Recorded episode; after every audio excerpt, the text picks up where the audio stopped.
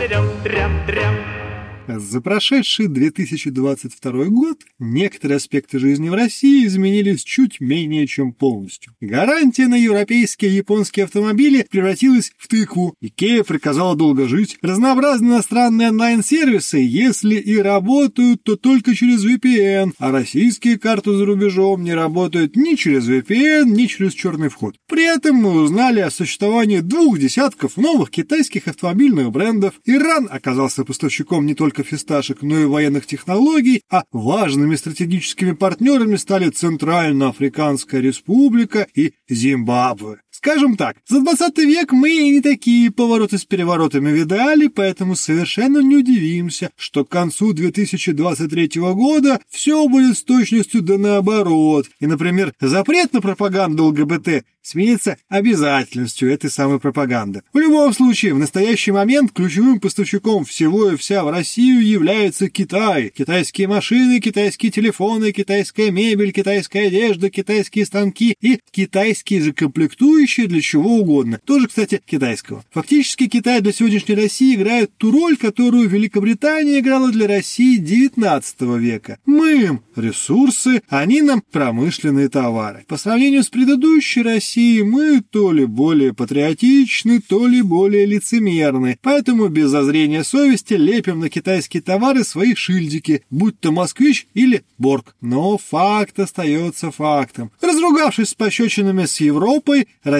бросилась в объятия Китая и Ирана. Напоминаю на секунду того Китая, который не так уж давно планировал ядерную войну против нашей страны и где до сих пор правят социалистический и одновременно националистический режим. И того самого Ирана, где у власти радикальная религиозная группа, налево и направо раздающая распоряжения то о священной войне, то об убийствах инакомыслящих. Павел Юрьевич, что думаете, не выйдет ли нам дружба с восточными соседями так сказать, боком. Дорогой коллега, что бы я хотел тебе сказать по этому поводу? Одно из основных, наверное, вещей, которые я хотел бы подметить вот так вот сходу, да, после твоего такого обстоятельного вступления, смотри, никто в Москве даже не подумал о том, чтобы попытаться каким-то образом использовать вот эту непростую ситуацию и перестать быть настолько сырьевым придатком, насколько это возможно в мировой экономике, а все-таки начать не шильдики крепить на китайское, иранское или что угодно ввозное, а действительно начать какие-то процессы по реиндустриализации нашей страны, да, разработке и внедрению своих собственных технологий. Благо, как мы понимаем, они есть, просто все в таком болотистом состоянии, да, находится. Не твердое, не жидкое, а вот такое вот, что-то посерединке. И просто-напросто с удовольствием решили вместо западных партнеров, которые стали вдруг недружественными странами, полностью упасть в объятия восточных и южных. Это, ну, на мой взгляд, такая, знаешь, показательная история. А мы в любом случае нуждаемся с точки зрения нашего руководства и необходимо нам в обязательном порядке порядке иметь э, рядом с собой какого-то более сильного экономического союзника, который, безусловно, обеспечит все наши нужды внутренние внутри страны дешевым, быстрым, понятным и, скажем так, желательно недорогим товаром, технологиями, да, все, что ты вот сейчас перечислил. Хорошо это или плохо? Оказалось, ведь интересная история, да, выйдет ли нам эта дружба боком? Это главный вопрос. Ну вот смотри, вот у нас была сейчас дружба с Европой. Такая дружба, да, не разлей вода. Сколько было в течение последнего года сказано, что да на самом деле Европа не сможет без нашей нашей нефти и газа. Европа не сможет без нашего сырья. А какой мы классный рынок сбыта. Конкретно эксперты выходили так прищурившись, знаешь, говорили, а что вы думаете, Германия? Германия без нас куда-то сможет поехать. Германия сможет без нашего газа свою промышленность снабжать. Ну вот, как мы знаем из последних опубликованных данных, да, сможет. За 2022 год Германия сократила практически до нуля потребление газа из Российской Федерации, заменив его, может быть, где-то более дорогими, но не нашими объемами. То же самое демонстрирует у нас и древесина, и уголь, и нефть, и введение потолков цен, и что там только не произошло. То есть получается, что вроде бы еще недавно мы со скрипом, но с Европой дружили, у нас были общие экономические интересы, мы их реализовывали, случилось СВО, амба. Так а скажи мне, пожалуйста, а где гарантии, что завтра Китай или Иран не, условно говоря, пойдут по такому же принципу, как и наши недавние западные партнеры? Поставят перед нами ряд условий, которые, собственно говоря, будут не только экономического характера, да, там цена за единицу продукции сырьевой нашей, но и политические условия. Там со стороны Китая это может быть какая-нибудь очередная в их пользу демаркация границы, а Иран может потребовать каких-нибудь там... Технология обогащения урана. Да, даже не дело не в этом, да, я говорю, что эксклюзивных прав для там мусульман-шиитов в России, да, чего угодно может быть. Или там Астрахань передать в состав Персидской губернии. Дело в том, что сама идея вот этой дружбы в самые десна, да, несмотря ни на что, она губительна, да, то есть без крепкого тыла, без крепкого тыла, без хорошей материальной промышленной базы внутри страны, выходить на международный рынок с какими-либо предложениями и строить какие-то союзы стратегические, это всегда делать себя зависимым. Причем, смотри, какой интересный момент. Без относительно европейского лицемерия, без относительно того, что все 30 лет, скажем так, наши надежды в отношении Европы были чуть более громкими, чем ожидания Европы в отношении России, угу. мы так или иначе с европейцами, с Европейским Союзом действительно сотрудничали в ряде так или иначе серьезных международных организаций. У нас была развитая система договоров, соглашений, правил, взаимной обмен и прочее, прочее, прочее. С Китаем же, с Ираном, с Индией у нас, по сути дела, даже на уровне дипломатии только декларация о том, что ну мы за все хорошее против всего плохого. И те же самые китайцы, те же самые иранцы, те же самые индийцы при каждом удобном случае вслух подчеркивают, что да, конечно же, они Россию очень уважают, но союзником на самом деле не считают. Так тут все понятно. Русские не иранцы, не китайцы и не индийцы. Русские европейцы. Да, может быть, мы не такие классные европейцы, там, не такие эталонные, да, как там французы или немцы, но тем не менее. Русские – это европейская нация, которая формировалась как нация исключительно в европейском контексте, вот общеевропейской политики. И большую часть своей истории, абсолютно большую часть своей истории плотно и тесно, культурно и экономически и политически взаимодействовала с Европой. Мы на них равняемся в некотором смысле, ну, по крайней мере, в потребительском в образе жизни. Туда ездили активно, понимаешь, все-таки, несмотря на открытые границы, надо понимать, сколько петербуржцев в год ездило в Финляндию до всех этих событий, сколько в Индию, в Иран и в Китай вместе взятых. И дело даже не в том, что там намного дальше. Просто нам есть зачем ехать в Финляндию, нам есть зачем ехать в Германию, не просто как туристам, а зачем нам ехать в Индию не как туристам,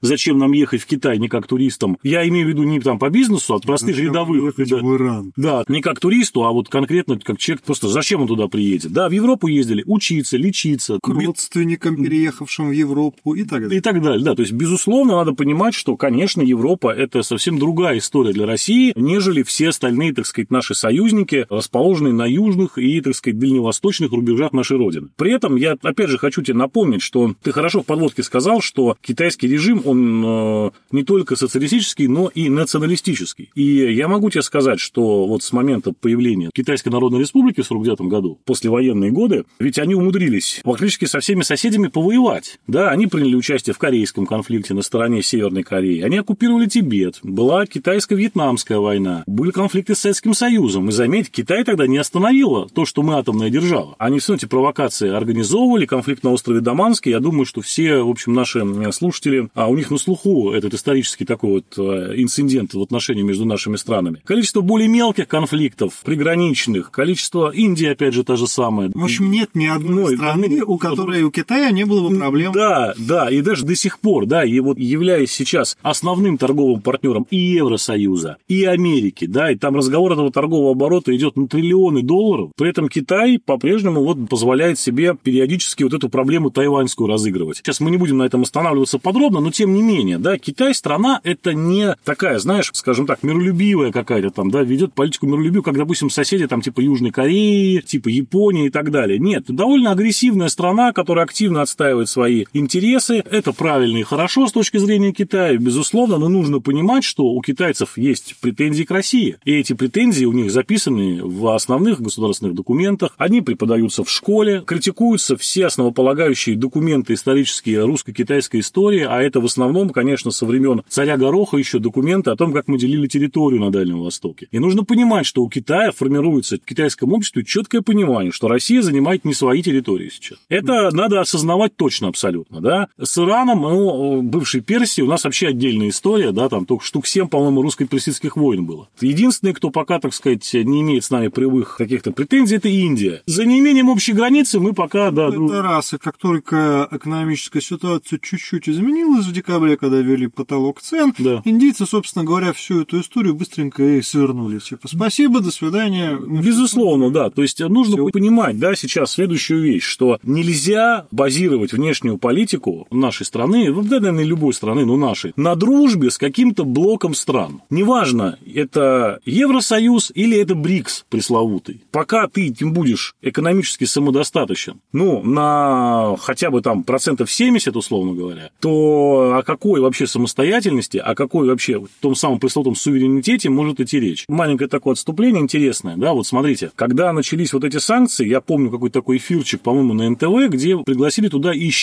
тогда директора Роскосмоса господина Рогозина, который сказал тогда замечательную фразу, что, мол, ну и что, что нам для наших космических программ европейцы и американцы перестали продавать компьютерные технологии, эти компоненты, чипы. Мы их купим у Китая. Студии аплодировали, типа, да, нашли выход из этой ситуации. Но вот думайте, да, человек, который руководит космосом в стране, которая, помним Циолковского, вообще сформировала принципы космических полетов, организовала первый старт, первый спутник, первый человек, первый выход в открытый космос, первая космическая станция. И вдруг мы оказываемся перед тем, что нам нужно закупать для нашей космической отрасли в Китае, да где-либо еще что-то, не продавать всем, не быть здесь лидерами, а что-то у кого-то закупать для того, чтобы просто наши корабли летали. Вот это вот довольно плачевная история. Практически которая... финал. Практически финал, да. Это очень серьезная проблема, и она, к сожалению, у нас идет по всем отраслям. Поэтому, да, ты правильно сказал, для того, чтобы дружба не вышла боком, международная вся эта, туда нужно приходить во все оружие в эту дружбу, а не с протянутой рукой с просьбой продайте нам, пожалуйста, что-то, купите у нас что-то. Ну, в долларах нам не разрешают, давайте мы в юанях пересчитаемся. Это все, ну, просто банально недостойно великой державы. А мы таковая, ну, я надеюсь